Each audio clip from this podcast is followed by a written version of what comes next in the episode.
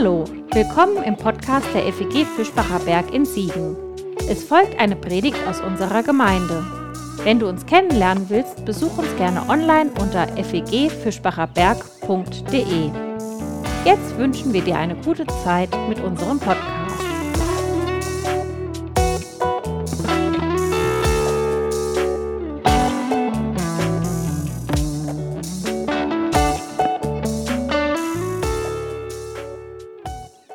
Letzte Predigt als Pastor hier in der Gemeinde, das fühlt sich irgendwie ein bisschen komisch an, weil in den letzten fast sieben Jahren dieser Ort hier oben an der Kanzel in Anführungsstrichen so ein bisschen was wie mein natürliches Habitat, meine natürliche Lebensumgebung geworden ist äh, und vielleicht sogar der Ort, an dem ich mich immer mit am meisten wohlgefühlt habe.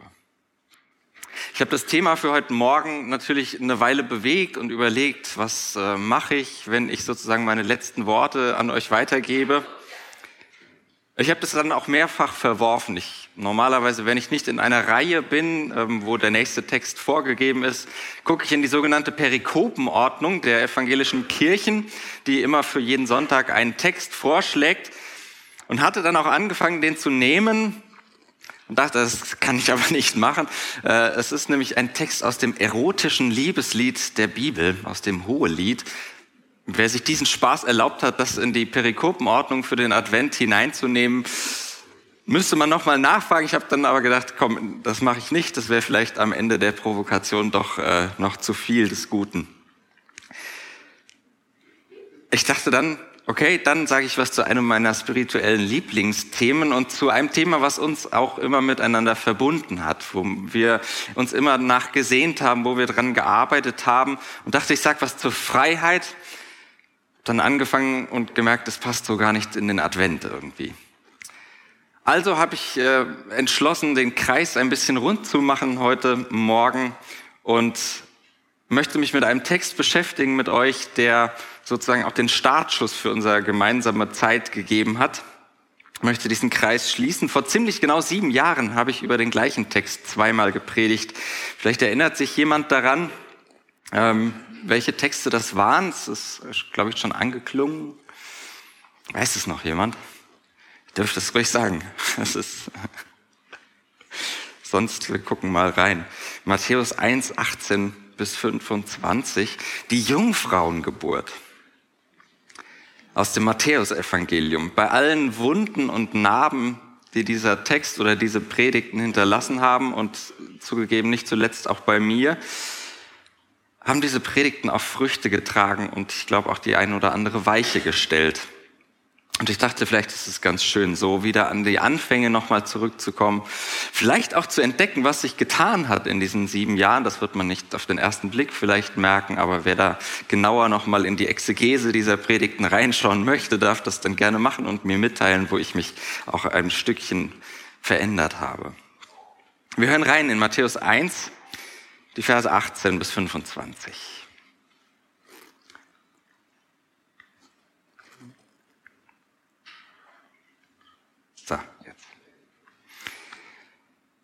Die Geburt des Messias Jesus geschah so. Seine Mutter Maria war mit Josef verlobt. Ehe sie zusammenlebten, zeigte sich, dass sie von der Heiligen Geistkraft schwanger war. Josef, ihr Mann, war ein gerechter Mensch. Er wollte nicht, dass sie einem öffentlichen Verfahren unterzogen wurde. Deshalb nahm er sich vor, sich stillschweigend von ihr zu trennen. Als er dies bei sich erwog, da erschien ihm ein Engel Adonais im Traum und sprach, Josef, Nachkomme Davids, scheue dich nicht, deine Frau Maria zu dir zu nehmen. Das Kind, mit dem sie schwanger ist, kommt von der Heiligen Geistkraft. Sie wird einen Sohn gebären und du sollst ihm den Namen Jesus geben, denn er wird sein Volk von seinen Übertretungen der Gebote Gottes retten. Das ist alles geschehen, damit sich erfüllt, was Adonai durch den Propheten so gesagt hat. Seht, die junge Frau wird schwanger werden und einen Sohn gebären und sie werden ihn beim Namen Immanuel rufen. Das bedeutet, Gott ist mit uns. Da stand Josef aus seinem Schlaf auf und tat, was ihm der Engel Adonais aufgetragen hatte. Er nahm seine Frau zu sich und er schlief nicht mit ihr, bis sie ein Kind geboren hatte und er gab ihm den Namen Jesus. Unsere heilige Familie, die passt in so kein bürgerliches Klischee rein. Wie man das auch dreht und wendet, hier ist so manches nicht normal. Wobei man ja schon fragen könnte, was ist denn eigentlich normal und wer entscheidet darüber, was normal ist. Aber lassen wir das. Wir lassen auch den übernatürlichen Schabernack dieser Geschichte ein bisschen außen vor. Eine Jungfrauengeburt, das war der Minimalanspruch an einen Religionsstifter. That's it. So las sich es dieser Tage treffend von einem Facebook, in einem Facebook-Kommentar eines Schweizer Kollegen. Das musste einfach jeder, der eine Religion gründen wollte, mitbringen. Unter Jungfrauengeburt ging das einfach nicht. Deswegen gibt es so viele davon. Also das ist nichts, was Jesus exklusiv hat. Worum es mir aber bei dieser Geschichte geht, worum es mir in den vergangenen Jahren eigentlich immer und immer mehr ging, ist, ich will meinen Platz in diesen Geschichten finden meinen Platz. Weil ich auf diese Weise meinen Platz im Leben finden will. Im Leben, das ich als große göttliche Geschichte lese. Weil nach Gott zu suchen immer bedeutet, nach meinem Platz im Leben zu suchen. Und jedes Mal, wenn wir diese biblischen Geschichten lesen, dann ist jedes Mal eine neue Möglichkeit da, diesen Platz zu finden. Vielleicht nur für einen Moment, aber doch einen Platz zu finden in der großen Geschichte Gottes. Einen Platz zu finden an all den vorgewärmten Plätzen unserer biblischen Tradition, in den Geschichten der biblischen Frauen und Männer und derer, die sich nicht so einfach in dieses Schema passen lassen, wie mindestens eine Figur unserer heutigen Geschichte. Heute möchte ich noch einmal die drei Plätze mit euch anschauen, vielleicht sogar einnehmen, je nachdem, wo ihr euch wiederfindet.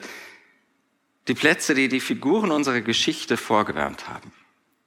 Maria, Josef und das Engelwesen. Vielleicht sind sie PlatzhalterInnen für deine Geschichte. Für heute Morgen, für einen Lebensabschnitt, für das, was dich beschäftigt. Vielleicht spürst du schon, hast schon in Lesen der Geschichte gespürt, wo es dich hinzieht, wo ein Stück deiner Geschichte drinsteckt. Vielleicht helfen dir meine Gedanken ein bisschen hineinzufinden. Maria. Maria, die hat im Matthäusevangelium eine merkwürdige Rolle, so eine ganz eigene. In der anderen Version von Lukas, da ist sie aktiv, da redet sie mit, da ist sie die Hauptperson. Sie hat das Zepter in der Hand. Hier bei Matthäus nicht. Für Matthäus spielt sie kaum eine erwähnenswerte Rolle. Fast verkommt sie zur gebärenden Requisite dieser Geschichte. Die Matthäus-Geschichte von Weihnachten ist eine Josefsgeschichte, eine Männergeschichte, zumindest auf den ersten Blick. Aber wir schauen trotzdem mal, welchen Platz Maria frei halten könnte. Sie hat einen Platz, der ihr zugewiesen wurde. Sie hat dabei kein Mitspracherecht. Mit ihr wird nicht mal geredet. Mit ihr geschieht, was sie so von außen betrachtet womöglich gar nicht will. Und Marias Platz ist vielleicht einer für alle, die das immer wieder erleben, dass das Leben einfach mit ihnen spielt, wie es will. Dass sie immer wieder unverschuldet vom Leben benutzt werden. Ich denke zum Beispiel an diejenigen, die für den Reichtum der einen oder der anderen mit der Armut kämpfen. Menschen, die viel zu oft keine Rolle in unseren Geschichten spielen. In meinen Geschichten, wenn ich Klamotten kaufe, wenn ich mein iPhone oder Tablet benutze. Marias Platz ist vielleicht ein Platz in der Geschichte für all diejenigen, die schnell übersehen werden.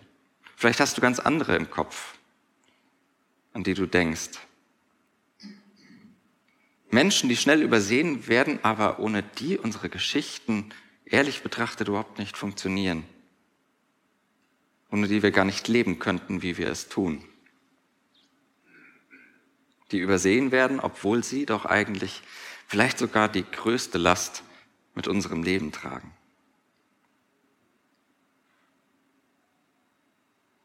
Menschen, mit denen das Leben spielt, so wie mit Maria, der ungewollt Schwangeren, mit ihren 12, 13, vielleicht 14 Jahren.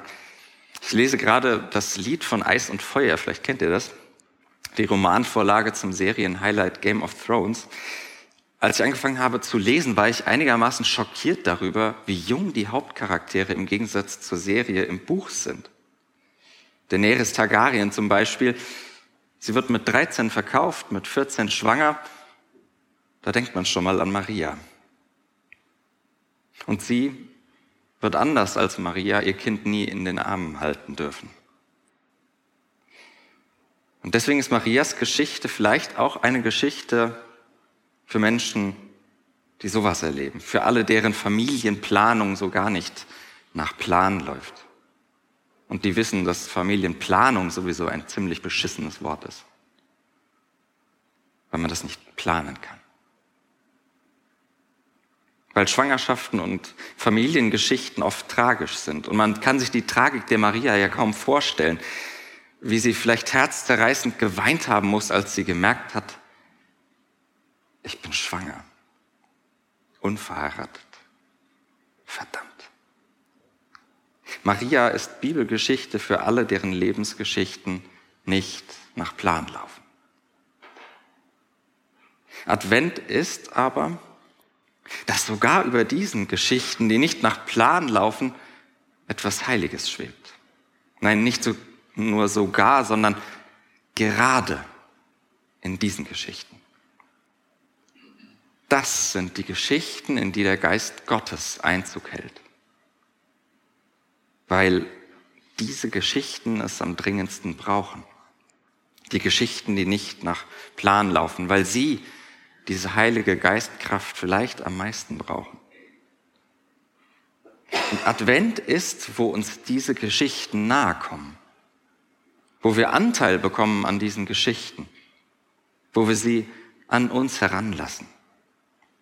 Geschichten wie die von Maria, mit der das Leben so übel zu spielen scheint.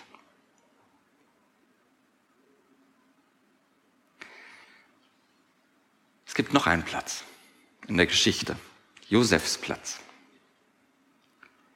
Josef hält ihn frei für uns. Von ihm wird erzählt, er ist ein Gerechter. Und von ihm wird erzählt, dass er auch ein Träumer ist. Josef, er lässt sich Marias Geschichte nahegehen. Sie drängt sich ihm natürlich auch irgendwie auf, keine Frage. Und er kommt auch gar nicht an ihr vorbei. Selbst sein Versuch, die Situation für alle möglichst unbeschadet irgendwie zu lösen, die zieht ihn in die Geschichte hinein. Er ist Teil der Geschichte, ob er das will oder nicht. Denn es gibt überhaupt keinen neutralen Punkt in Lebensgeschichten, in der Geschichte. Oder wie ich diese Woche las, Leider ist zu viel los auf der Welt, um derzeit unpolitisch zu sein und sich rauszuhalten. Josefs Geschichte ist eine, die das zu spüren bekommt, wir können uns nicht raushalten. Es ist zu viel los auf der Welt, um derzeit unpolitisch zu sein. Josef spürt es. Und das schon vor 2000 Jahren. Seine Geschichte ist der Platz für alle, die sein Dilemma kennen. So oder so ähnlich. Für alle, denen erschreckend bewusst ist, wie viel Wahres an dieser uralten Geschichte vom Paradies dran ist, dass der Mensch unumkehrbar vom Baum der Entscheidung zwischen Pest und Cholera genascht hat. Oder so ähnlich. Josef ist Geschichte für Menschen, die davon etwas spüren. Wie schwer das Leben manchmal ist, wie schwer Entscheidungen sind wie schwer Erkenntnis zwischen Gut und Böse ist. Die hin und her gerissen sind im Leben. Für Menschen, die vielleicht sogar schon nicht mehr alles auf ein Happy End setzen. Womöglich den Glauben an ein Wunder verloren haben. Denen Glaube überhaupt irgendwie mühsam geworden ist. Aber eins an dieser Geschichte von Josef ist ziemlich klar. Er sieht Maria. Er hat einen Blick für ihre Geschichte. Er braucht dazu zugegebenermaßen auch einen himmlischen Arschtritt, ja, aber dann lässt er sich darauf ein. Lässt sich ein auf diese Geschichte, auf ein Trübsal eines Lebens. Er lässt sich ein auf das Zwielicht göttlicher Geschichte.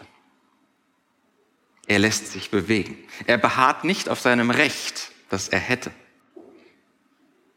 sondern lässt sich das Leben der anderen etwas kosten.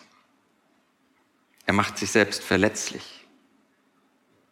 Davon lesen wir interessanterweise gar nichts, was das ihn vielleicht auch gekostet haben mag. Er macht sich zur Zielscheibe der Rechtgläubigen. Mit all ihrem, so geht es nicht. So haben wir das ja noch nie gemacht. Es ist ihm egal, ob er mit seinem Tun und Reden andere provoziert, ob sich andere an ihm stören. Er mag damit juristisch gesehen nicht im Recht sein, weil, egal unter welchen Umständen, ein uneheliches Kind in der Antike nun mal ein juristisches Problem ist. Aber gerecht zu sein, ist ihm wichtiger, als im Recht zu sein.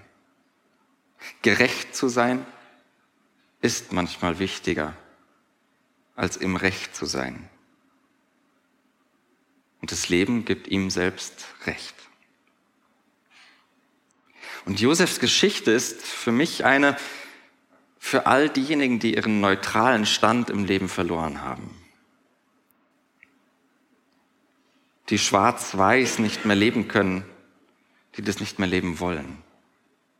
Josef ist Platzhaltergeschichte für alle, die sich bewegen lassen von dem, was um sie herum los ist. Und auch diese Geschichte hat eine Überschrift, eine geradezu adventliche Zusage, Gott mit uns. Wer sich bewegen lässt vom Leben der anderen, wird Gott darin begegnen. Wer sich vom Leben der anderen bewegen lässt, wird Gott darin finden, von denen, die uns begegnen im Alltag, wenn Gott sich unter die Leute mischt. Und das ist unsere Rettung, dass wir uns bewegen lassen von Lebensgeschichten, von dem Leben der anderen, dass wir aufwachen, dass wir manchmal Dinge beim Namen nennen. Und vielleicht ist das dein Platz in der Geschichte aufzuwachen, wach zu sein, Dinge beim Namen zu nennen und dich bewegen zu lassen von den Lebensgeschichten der anderen. Wir haben einen letzten Platz zu vergeben in der Geschichte. Das Engelwesen. Was das ist, Engel, das ist relativ einfach, weil es der Name schon sagt. Engel sind Botschafterinnen. Engel sind eigentlich gar nicht sondern sie geschehen. Sie funktionieren. Sie sind nicht Person, sondern Prozess, wenn man so will. Es gibt sie nur in ihrer Funktion, in dem, was sie zu tun haben, als Botschafterinnen. Und vielleicht ist das ja deine Rolle, dein Teil in dieser Geschichte. Botschafterin sein. Unangenehmes aussprechen. Menschen bis in ihre Träume hinein verfolgen. Menschen wachrütteln, die eingeschlafen sind. Das ist keine angenehme Aufgabe. Denn wo Engel auftreten, da ist ja, ihr kennt die ganzen Geschichten, da ist immer Angst im Spiel. Fürchte dich nicht, sagen sie ständig fürchte dich nicht. Und das sagen sie vermutlich nicht nur als irgendwie markigen Wiedererkennungsspruch, so als, das ist unser Spruch eben als Engel. Wir sagen immer erstmal, fürchte dich nicht. Nein, da ist Angst im Spiel. Weil Menschen Angst haben, sagen sie das. Weil diese Engel Menschen immer dann begegnen, wenn ihre Lebenssituation voller Ängstlichkeit ist. Wie bei Josef, der offensichtlich Angst hat vor der eigenen Courage, sich auf Marias schwangeres Leben einzulassen. Es braucht Engel, wo uns die Angst vor dem Leben lähmt. Angst ist ja bekanntlich keine gute Ratgeberin. Klar, manchmal ist sie auch überlebensnotwendig, weil sie Schutzreflexe auslöst. Aber dann ist sie ja Todesangst. Und das ist etwas anderes. Das fürchte dich nicht der Engel, der biblischen Engel, das spricht immer unsere Lebensangst an.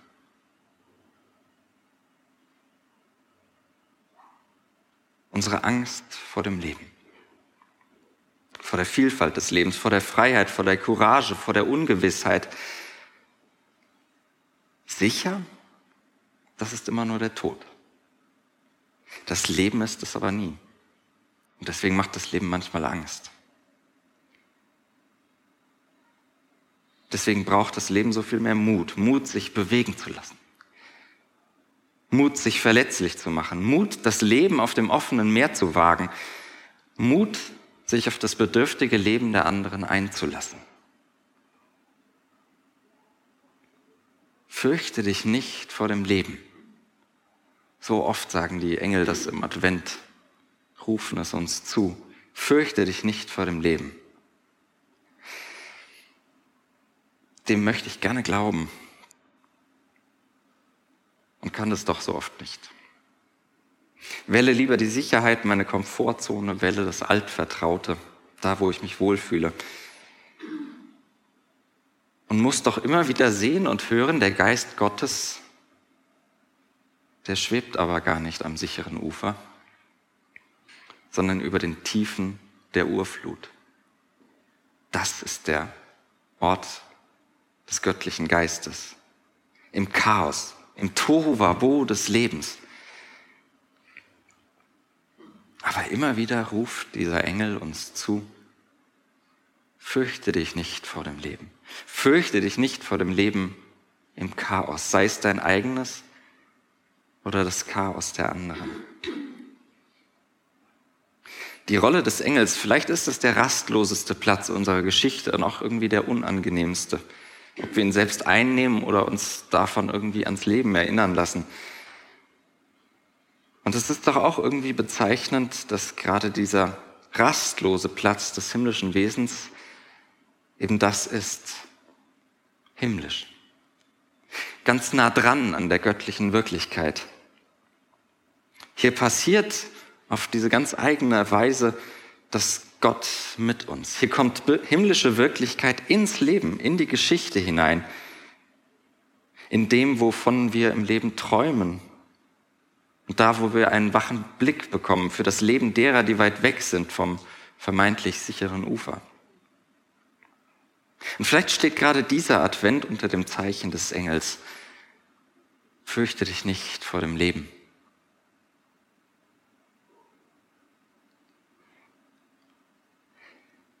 Vielleicht haben wir doch noch was vergessen. Noch einen Platz in der Geschichte, denn eigentlich ist es keine Maria-Geschichte. Eigentlich ist es keine Josefsgeschichte und eigentlich ist es auch keine Engelgeschichte, sondern Jesus-Geschichte diese Geschichte dieses Menschen, in dem Gott eine Geschichte für uns schreibt.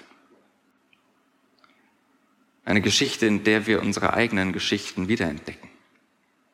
In der unsere Episoden aufgehoben sind, erzählt werden. Mit allem, was unfertig ist, wie Jesus. Mit allem, was tragisch zu Ende geht, wie Jesus mit allem, was auf neue Anfänge hofft und sie im Leben von Menschen immer wieder ermöglicht. Dieses noch unförmige Etwas in Marias Uterus ist vielleicht der Platzhalter für all das, was in unseren Geschichten reift. Irgendwann geboren und vielleicht zu einer göttlichen Geschichte wird. Denn diese adventliche Zusage, die gilt nicht nur dem Kind. Es ist nicht nur sein Name, diesem Kind, das da geboren wird, Gott mit ihm, mit diesem Jesus, sondern die Zusage ist Gott mit uns. Ohne Wenn und Aber. Ein für alle Mal in diese Welt hineingeboren, diese Zusage Gott mit uns. Denn es gibt kein Leben ohne Gott. Es gibt kein Leben außerhalb der göttlichen Geschichte. Weil Gott dieses Leben ist. Mit allen Höhen und Tiefen zwischen Himmel und Erde. Das Leben ist ein göttliches Leben, ein heiliges Leben. Und das ist die engelsgleiche Zusage. Gott mit uns, mitten im Leben. Martin Buber sagt es so wunderbar. Wo du das Leben heiligst, da begegnest du dem lebendigen Gott. Er sagt im Original eigentlich, wenn, ich sage lieber wo, weil es keine Bedingung ist, sondern eine Möglichkeit, eine Zusage. Gott mit uns, Gott mit dir. Deine Geschichte, ob sie Roman ist oder Thriller, Romanze oder Fantasy, dein Leben ist Teil der göttlichen Geschichte. Mehr und Größeres gibt es nicht zu sagen. Und mehr brauche ich auch nicht zu hören, als dass ich einen Platz habe in Gottes Geschichte vom Leben. Und ich wünsche euch, dass ihr das immer wieder hört, was wir Evangelium nennen. Ihr seid Teil der göttlichen Geschichte. Gott segne euch. Amen.